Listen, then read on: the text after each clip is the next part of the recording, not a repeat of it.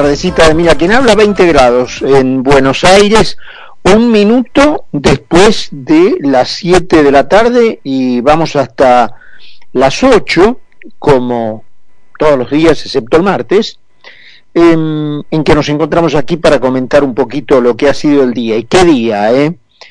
hoy, bueno, la primera golpista del país eh, ha tenido un día estelar, ¿eh? Miren que ha tenido días de golpismo, miren que no por nada en mi criterio se ha ganado eh, ese mote de la primera golpista del país.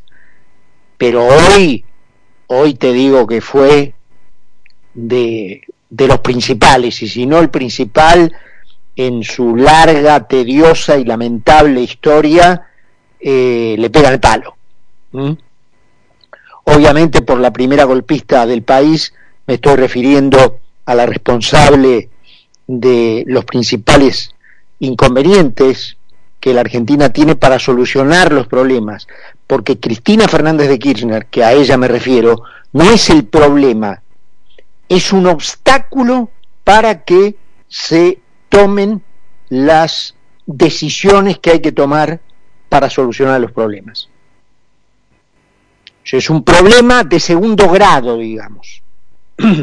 Además de constituir, principalmente con la fortuna que le robó a los bolsillos de los argentinos, más de 10 mil millones de dólares, un problema en sí misma, hoy constituye un problema de segundo grado porque es un obstáculo que impide tomar las medidas que habría que tomar para solucionar los problemas que provocó ella.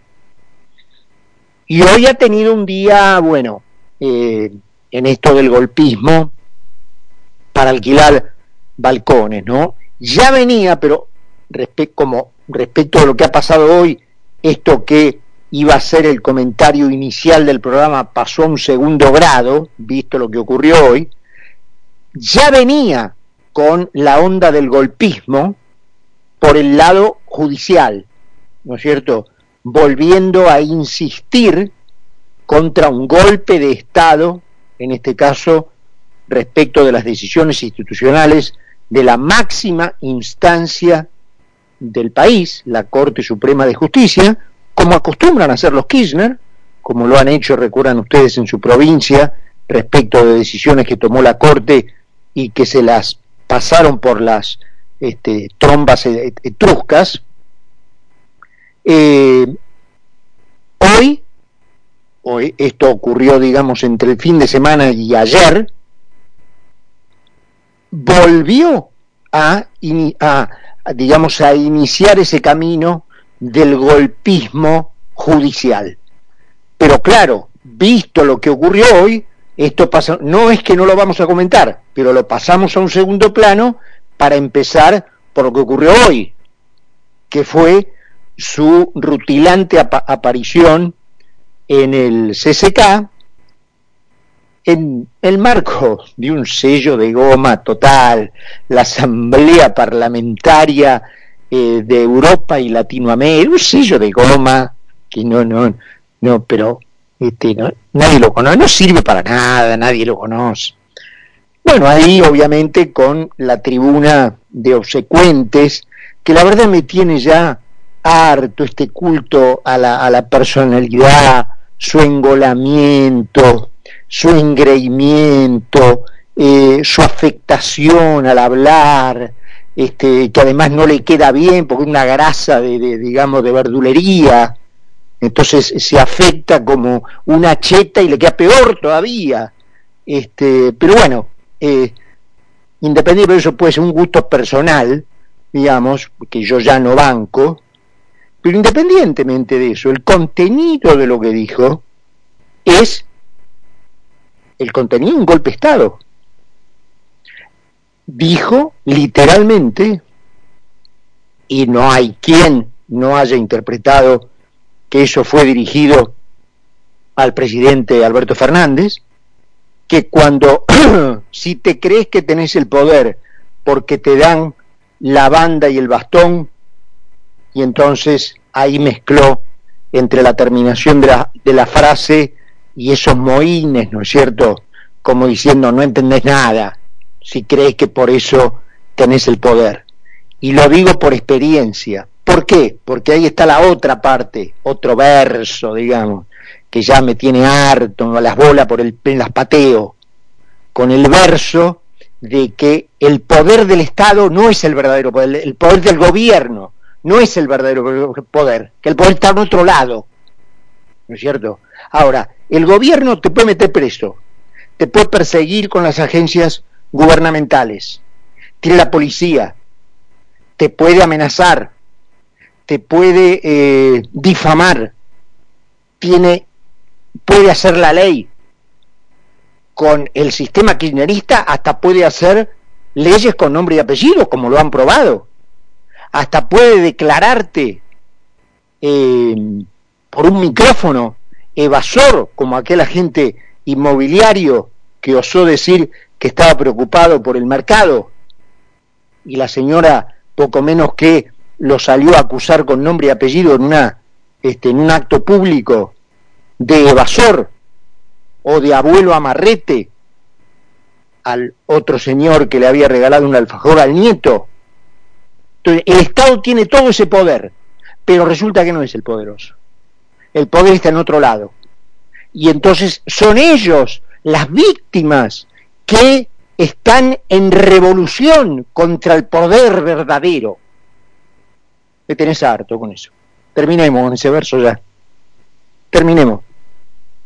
Terminemos con el verso ese de que el poder verdadero no sos vos, porque vos me podés meter preso, me podés perseguir, me podés mandar a, las agencias gubernamentales, me podés difamar, tenés los medios hegemónicos, porque si hay alguien que tiene medios hegemónicos son ustedes, entonces terminemos con que el poder está en otro lado. La sanata esa, metétela en el culo, porque ya no va más. Pero, como si eso fuera poco, directamente, porque después se aclaró, y menos si no haces lo que tenés que hacer. Si eso, acompañado de la cara de culo, digamos, que puso cuando lo dijo, no está dirigido al presidente, ¿A quién está dirigido?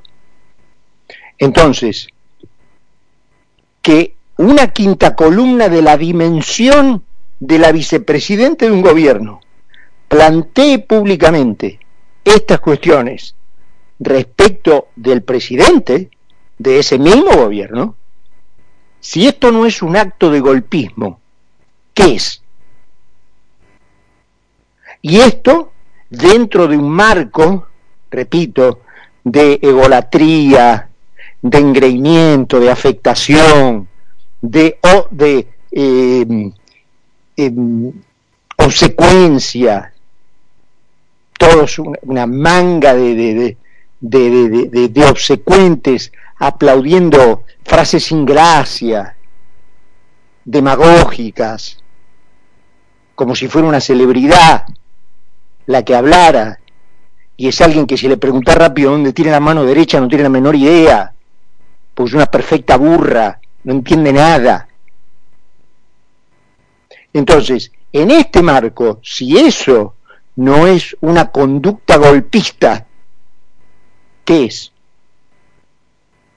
En el día en que el gobierno de la señora Cristina Fernández de Kirchner, porque este es el gobierno de la señora Cristina Fernández de Kirchner, anunció que el mes de marzo tuvo 6,7% de inflación, casi 7% de inflación, la mayor en 20 años.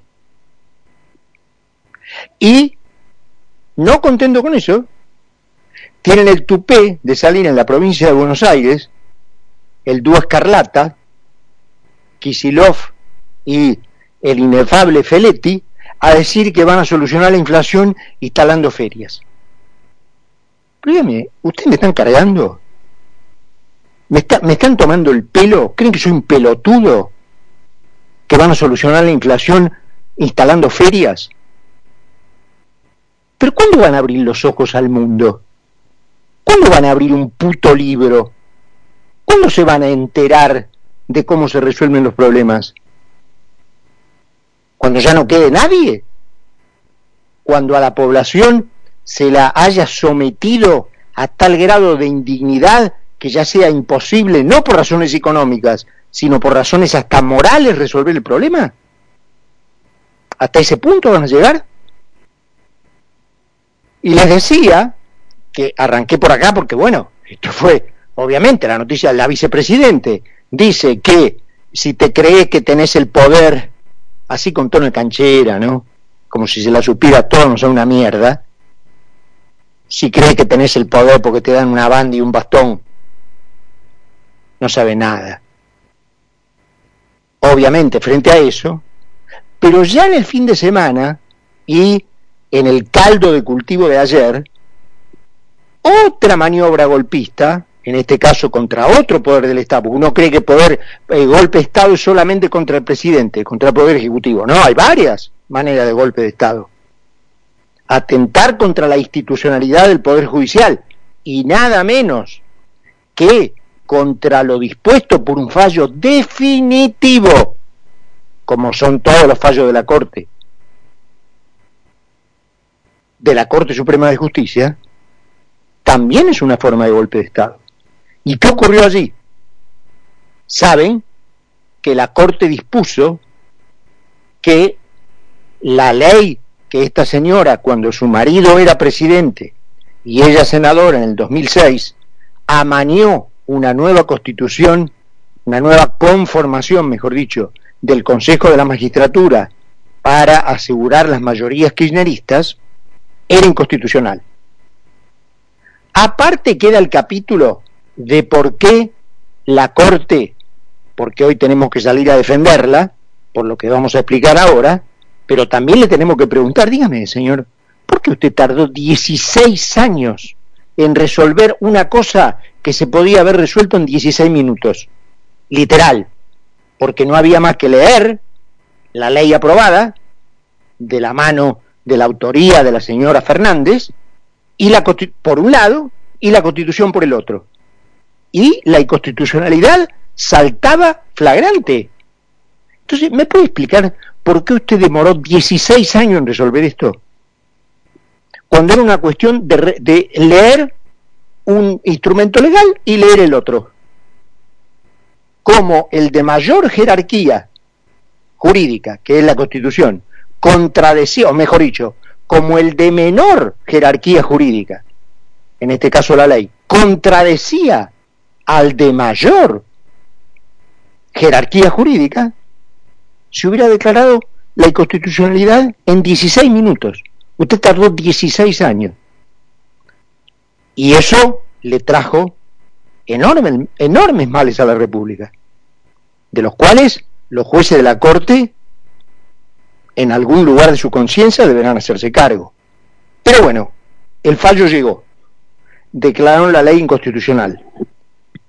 Le dieron al Congreso plazo hasta el 15 de abril, ya está pasado mañana, para que sancione una nueva ley a que respete, como dice la Constitución, que no era necesario que lo diga la Corte, porque ya la, la Constitución lo dice, que respete las proporciones de los distintos estamentos que conforman el Consejo.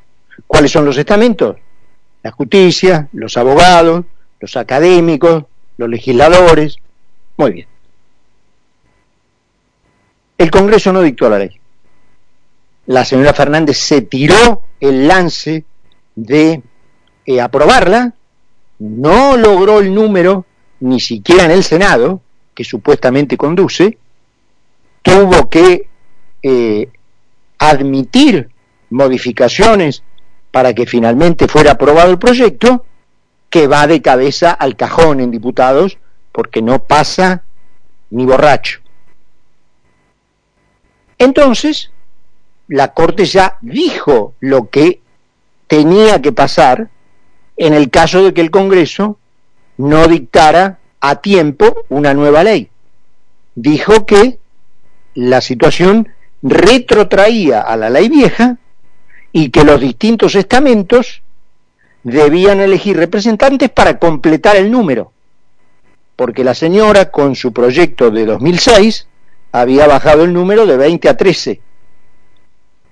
Entonces ahora esa diferencia y según la Constitución, para conformar la cantidad de representantes de todos los estamentos, el Consejo tenía 20 miembros. Entonces, la diferencia de 7 había que elegirlos. Ya hubo elecciones en abogados, ya hubo elecciones en académicos. Cuando tenía que elegir los legisladores, que correspondían representantes, obviamente, de la oposición, la señora manda a un juez propio, en este caso Daniel Alonso creo que se llama, un juez de Paraná, que está conchavado con el kirchnerismo para lograr eh, ser juez de cámara en Rosario, que eh, emita una medida cautelar. ¿Una medida cautelar contra qué? Contra el fallo de la Corte. Perdón, eh, señora, abogada exitosa, ¿usted no sabe que la palabra de la Corte es definitiva? ¿Que no hay ninguna instancia ulterior a la Corte? ¿Que no se puede interponer ningún recurso a lo que la Corte decidió en forma definitiva y que lo que decidió es, de obligatorio cumplimiento? ¿No lo sabe? ¿Qué, ¿Qué medida cautelar me habla? ¿En qué consiste la medida cautelar? prohibirle al Congreso a que designe los nuevos representantes por cinco días. Plazo vital, porque ya el lunes tendría que estar conformado el nuevo Consejo. Otro golpe de Estado. En este caso a otro poder del Estado, como es la justicia, pero golpe de Estado al fin. Entonces, de nuevo, la primera golpista del país que lleva el nombre de la misma persona que es la responsable por la cual el país no puede tomar las medidas que hay que tomar para resolver los problemas que, entre paréntesis, causó ella, tuvo un día, yo diría, más que un día, del fin de semana hasta hoy, incluyendo hoy, por supuesto, eh, apoteótico, apoteótico. De los de los cuatro o cinco días más golpistas que recuerda la historia argentina.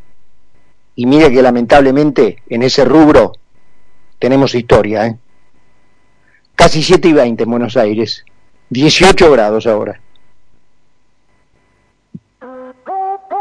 Nos une la información y la buena música. Concepto 955. Nuevo aire en FM, uniendo a